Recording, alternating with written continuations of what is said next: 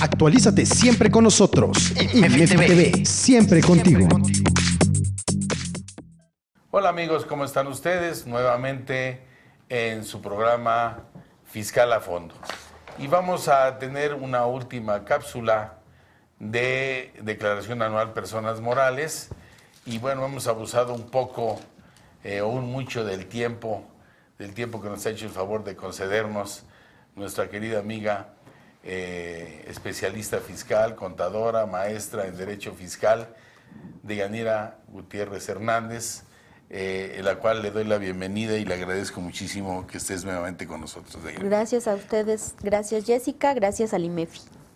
Oye, eh, primero, bueno, te agradezco muchísimo tu tiempo, yo sé que eres una persona muy complicada. Muchas gracias. Y que, este, pues, y más en esta época de la declaración anual y esto, y además con los cursos de capacitación que estás dando también aquí en IMEFI. Claro, aquí vamos a, tener eh, precisamente de declaración anual de personas morales.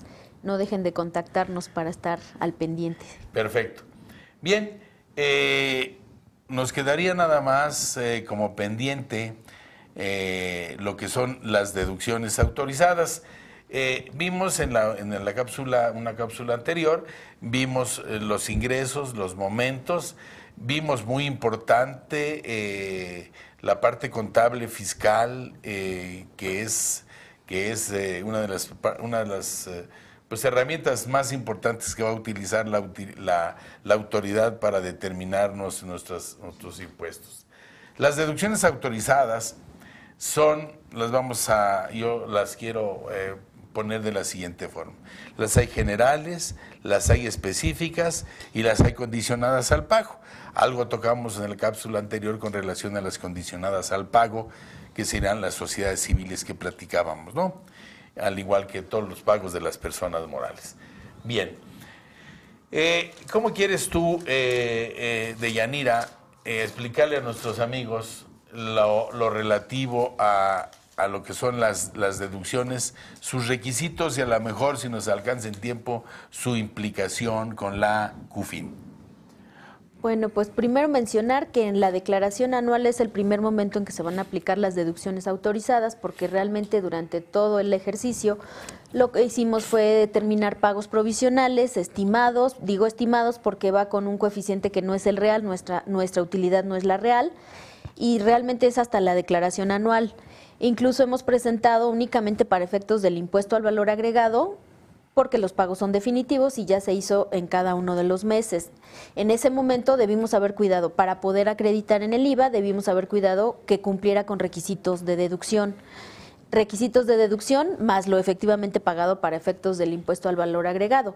Pero ya en la declaración anual lo que tenemos que hacer es determinar aquellas deducciones que pudieran llegar a no cumplir con requisitos, porque por supuesto esas eh, van a estar excluidas. Dentro de las deducciones debemos de, cumplir, de haber cumplido ya el requisito, pues todo el ejercicio del 2015 solamente en algunas excepciones y bueno, ahora más complicado porque tenemos un CFDI que se debió haber generado.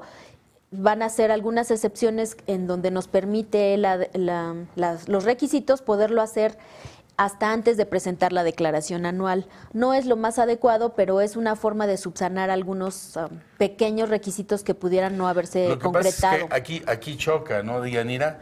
Porque por un lado tenemos lo que es la obligación de expedir comprobantes con los comprobantes del 29 y 29A del Código Fiscal, junto con todas las reglas 2.8 de, de, los comprobantes. Eh, nos obliga la expedición de ese comprobante. Eh, todo mundo querería, para mi punto de vista, que siempre tiene que ser un CFDI. Yo considero que, que no necesariamente, ya si quieres en algún otro tema lo platicamos, y que muchas veces no van unido, porque si tú me expides un comprobante simplificado, como tú lo estabas diciendo hace rato, yo tengo, según el artículo 27, eh, fracción 12, hasta presentada la declaración, de reunir los requisitos de los comprobantes, ¿de acuerdo? Entonces, a ver, nomás habría que medir, que medir y claro, solicitar el CFDI Pero, Pero si ahí tenemos algún- un problema porque fíjate, si solicitamos el CFDI antes de presentar la declaración anual, el CFDI va, va a tener como fecha de generación 2016.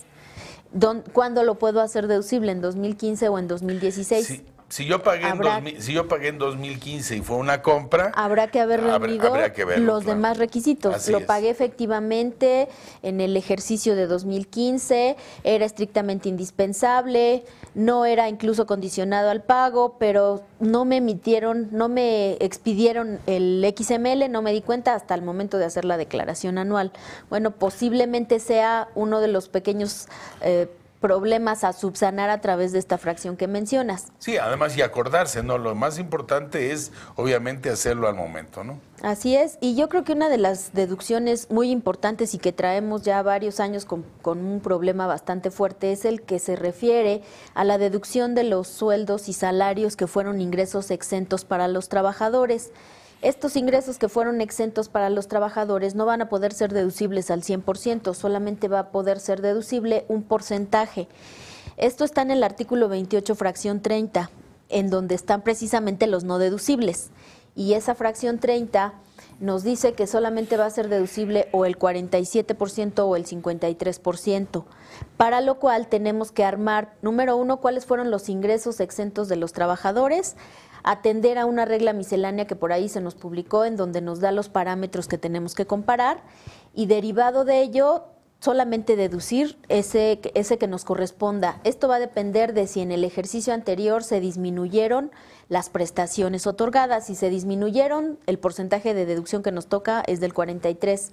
Si las prestaciones se mantuvieron igual o incluso fueron superiores, se va a poder deducir el 53%. Fíjate que esto, inclusive eh, en alguna otra cápsula creo que lo comentamos, y aparte de que la Prodecom eh, ya ha hecho eh, pues lo propio con relación a la inconstitucionalidad de esto, porque una cosa es que yo dé previsión social a los trabajadores, que es la diferencia lógica que le estoy dando a este ingresos que están exentos, pero existe otra parte que es lo de la Ley Federal del Trabajo, que son la parte exenta de horas extras, la parte exenta de PTU, de aguinaldo, y que realmente eso, pues qué culpa tiene el patrón de que Otra ley se lo obligue a pagar. otra ley se lo obligue y que aparte, como tú tocaste el tema del artículo 28, de los no deducibles, que aparte de eso, te... eh, Claro, es una partida que le va a pegar a la cuenta de utilidad fiscal neta Así porque es. propiamente deriva del 28 como no deducibles. Así es.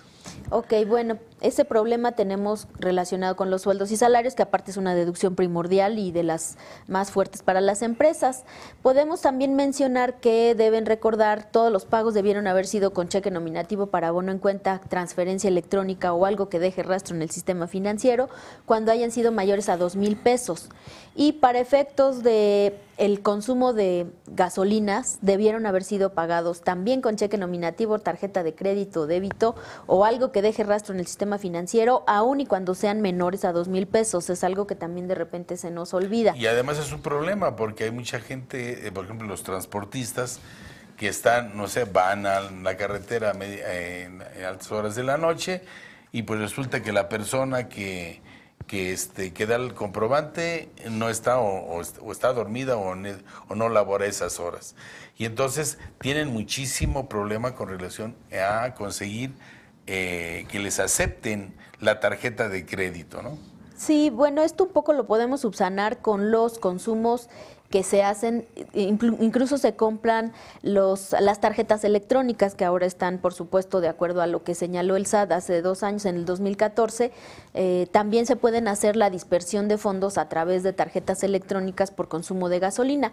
El concepto que vamos a hacer deducible sigue siendo consumo de gasolina, no es ningún otro tipo de prestación, es simplemente hacer más fácil el consumo porque se hace un pago mensual de acuerdo al consumo y ya no es necesario que cada uno de los choferes o cada una de las personas de ventas, que generalmente son los que utilizan estas, estos consumos, pues no tienen que estar cargando su tarjeta de débito y mucho menos el cheque, que sería mucho más impráctico. Entonces, es una forma Como de... la más- llave, ¿no? La tarjeta llave también de Capufe, ¿no? De, la- de Caminos y Puentes. Ok, sí, podría ser también para poder hacer la deducción, pero en relación a nada más los consumos de gasolina sería esa la recomendación.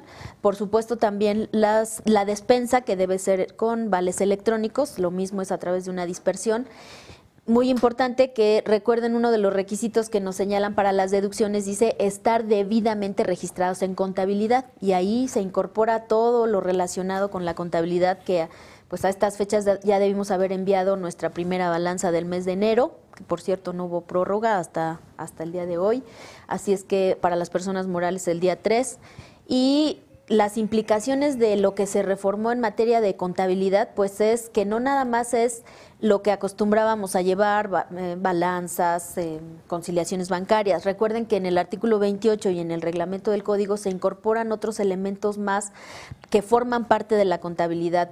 Menciono, por ejemplo, esto de los vales, de los vales de despensa, que ahora son electrónicos, por cierto, pues hay que hacer una conciliación. Esa conciliación forma parte de la contabilidad. En los monederos, ¿no? Que le llaman monederos. Así es, mm, se me ocurre en la conciliación, a lo mejor hoy pedí 100, una dispersión de 100 mil pesos en los vales, pero resulta que tengo gente en de incapacidad y a lo mejor no hice la dispersión de esas personas, lo traigo en, en conciliación, pero el siguiente periodo voy a tener lo que tradicionalmente pido, mis 100 mil pesos, más lo que estoy otorgando por aquellas personas que estuvieron en incapacidad el, el periodo anterior. Entonces, ir armando esas conciliaciones que forman parte de la contabilidad, incorporar conciliaciones de consumos de gasolina. De repente en las revisiones de la autoridad piden hasta las bitácoras, que se salen un poco del requisito fiscal, pero bueno, quieren saber que de verdad sean tus unidades y que se estén aplicando como, un gasto estrictamente indispensable. Si quieres terminar de escuchar este programa, visita www.imedi.tv y disfruta de toda nuestra programación.